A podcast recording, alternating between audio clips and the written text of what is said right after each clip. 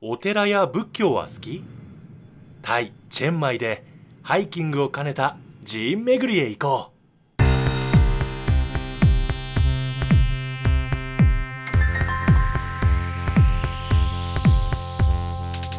Welcome to Furary, a show that will get you inspired to travel. I'm your Furary traveler, Anthony, and I'm excited to explore this city with you today. We'll be checking out Chiang Mai, Thailand with Kilian Froza. So thanks for coming coming uh, to travel with me today. Uh, how you doing, Killian? How's it going? Hey, how's it going? Thanks for having me. Yeah, it's great. So let's kick it off with your favorite place or favorite part of the city. Is there some place you could take me, you know, right off the beginning that you super, you know, that you really love about Chiang Mai? Yeah, for sure. Um, I've probably been there like more than a hundred times, and it's like the local mountain, which is called like Doi Suthep. Okay. It's like in the in the past I used to cycle up there a lot, and it's just a really beautiful mountain and it has so many different things that you can do. It has like waterfalls, it has Buddhist temples that are amazing. It has like little local shops and and fruit smoothies and yeah, everything that you need. So you used to you used to ride your bicycle up there. You said how how long would it take you to get from the bottom to the top of the mountain? Uh, it really depends on how how fast you're going, but if like an average person maybe takes like an hour, about an hour to like cycle up.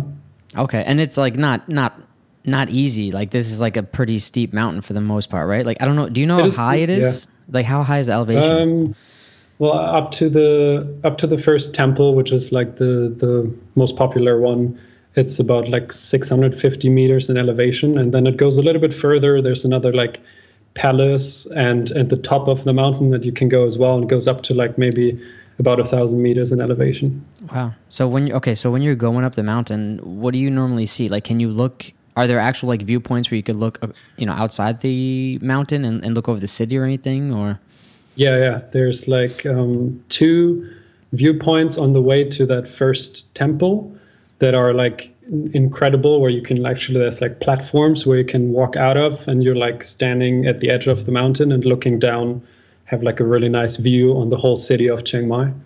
And then if you go up all the way to the Doi Pui, which is like the top of the mountain, then you have uh, one more uh, lookout from the top of the mountain, and you see like a little village from there in the mountains. And it's it's really incredible view, especially for like if you do it on like sunrises or when the sun goes down.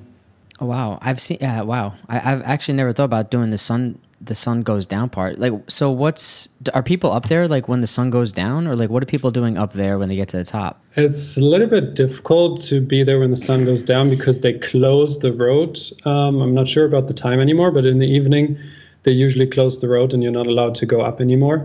Um, I've only had some some friends. In the morning, you can go pretty early before sun goes up, but in the evening, um, I had some friends. I think they sneaked. They just sneaked up there. Um, but usually, most people just go to the to the temple and check out, um, yeah, the Buddhist temples and, and little Thai shops. You you brought up smoothies. Do you do you normally get like smoothies up there, or like is that like one of your favorite things to kind of kind of grab and go? Yeah, for sure. They're like super cheap up there to get like a big fruit smoothie or something. In US dollar would maybe be like a dollar for a really great fruit smoothie. And it's just something really cool especially if you're like if you cycled up the mountain it's really refreshing. You can get either like fresh coconut or just a smoothie. Do they still do like sugar cane, or you don't really see that as often around there? They, I, I, I used to know there used to be like uh, one guy, one Thai uh, guy, who sold sugarcane on the on the side of the mountain, on the road, like in a, from his little truck. But I haven't seen him recently. But all around town in Chiang Mai, you still find a lot of sugarcane juice. Yeah. So what do you normally do afterwards? So sorry, say we go to the top of the mountain, we check it out, smoothie, we're chilling, we check out the view. What like what can we do afterwards? Can we check something out after we go back down the mountain? Oh yeah, there's like um, the waterfall, like I said in the beginning, uh, which is really cool to just hang out for. Like you can you can even take a really nice swim there. There's some like sort of multiple pools that you can get into, and there's even some cliffs that people are jumping off of, like um, into these pools that are quite deep, and it's it's like fairly close to the to the bottom of the mountain. There's like a sort of like a hike that you can take. Um, if you're on the bike, you park your bike there, and then you just go by foot and climb up the waterfall a little bit, and then yeah, chill out for the afternoon there. What was the? I don't remember. What was the name of the waterfall that you said?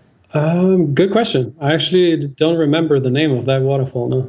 Is it obvious? Is it like? Is there only like one place to go down? Like, like is there? Like, is it easy to find? You know what I mean? Like, all right, so Yeah. you're coming down the mountain. Is there only one option to kind of check out like the separate waterfall area?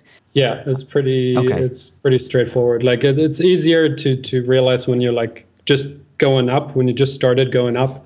It's like just after a couple meters going up the mountain. It's like the first turn on the left, where there's like Thai shops as well, and then it goes into into like that um, waterfall area, and then you just climb up there a little bit as far as you want. Is it normally? Is the water normally cold? Because I imagine it'd be like because it's the mountains, right? Like the whole city is pretty mountain-ish. So is the water cold too? Well, the city is like um, surrounded by mountains, and the water, I'd say, is it depends a little bit on the season. Like right now, we're in winter season, and it's definitely should be a little bit colder. But in hot season, it's it's not going to be cold.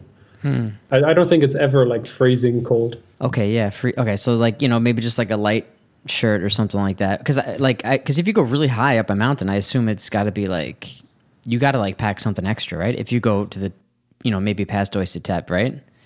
Yeah, depending on like like I said, the season. Like at the moment, it can be if you go up early in the morning, for example, it can get actually really chilly. If especially if you're like if you're going on like a, a motorbike or something and you're pretty fast, then it can actually get pretty cold up there. And often in the mornings, like um, foggy and um, yeah, as- as soon as it's like raining or something, then it can actually start to get really cold. Okay. Well, all right. So let's say, all right. So we're checking out the top of the mountain, the waterfall. We got a smoothie. Now we're now we're hungry again. Is there any like little restaurant or something you you could take us to?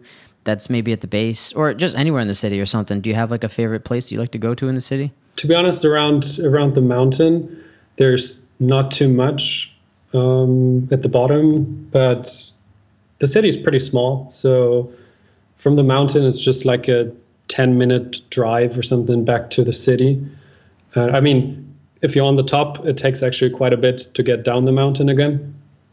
Um, But from there, it's like, yeah, 10 minutes into the old town again. And then the old town city of Chiang Mai is just filled with amazing restaurants. And it really depends on like, mm, what people prefer if they prefer like thai food if they prefer western food or if, it, if it's like if they prefer vegan food or omnivore food so like one place that i could recommend to everyone is like uh, the blue diamond breakfast club because they literally serve everything from like omnivore um, foods and like breakfast foods to like really good vegan foods and even gluten-free options and sugar-free options and they have like everything like Okay. All right. So that's a that's a pretty good option. And so like what um what's like the cost factor? So all right. So I mean, if you're riding your bike, it's free to get there. If like when you say drive there, I'm assuming like they do Ubers over there, right? So you could just like Yeah. take an No, Uber for how much over there? Yeah, it's it's Grab Car nowadays. Oh, okay. Um, Uber and Grab they they merged apps. Okay.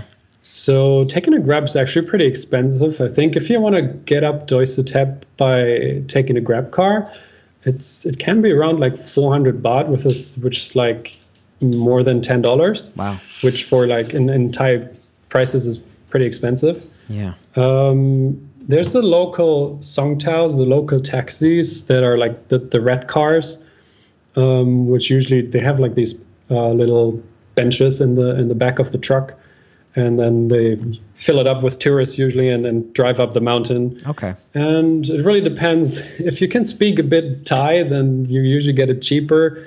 Um, they often try to scam you a little bit if you're like a tourist.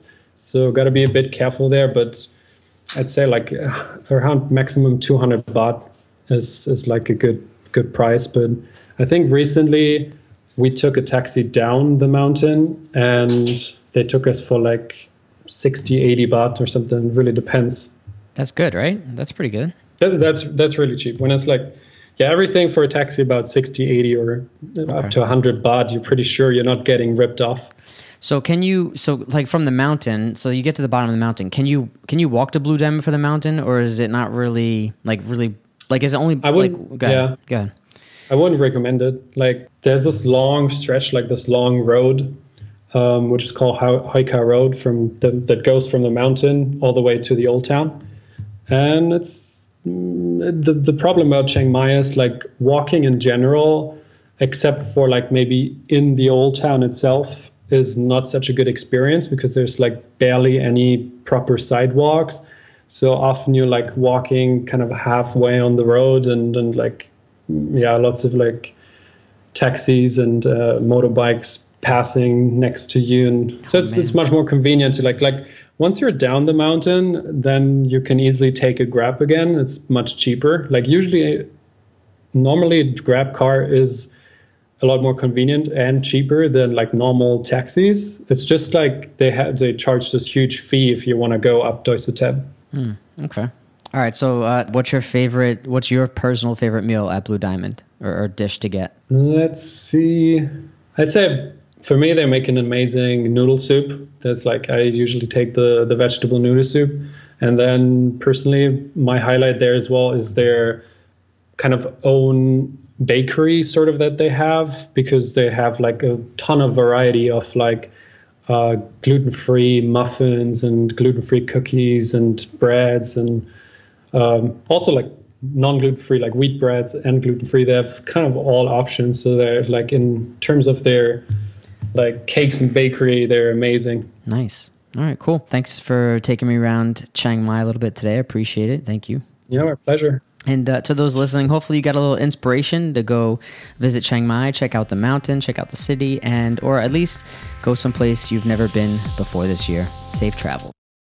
旅は楽しめましたかふらり .com では最新のエピソードに英語スクリプトを加えたバーチャルな英語環境をお届けしています 配信は毎週月曜日。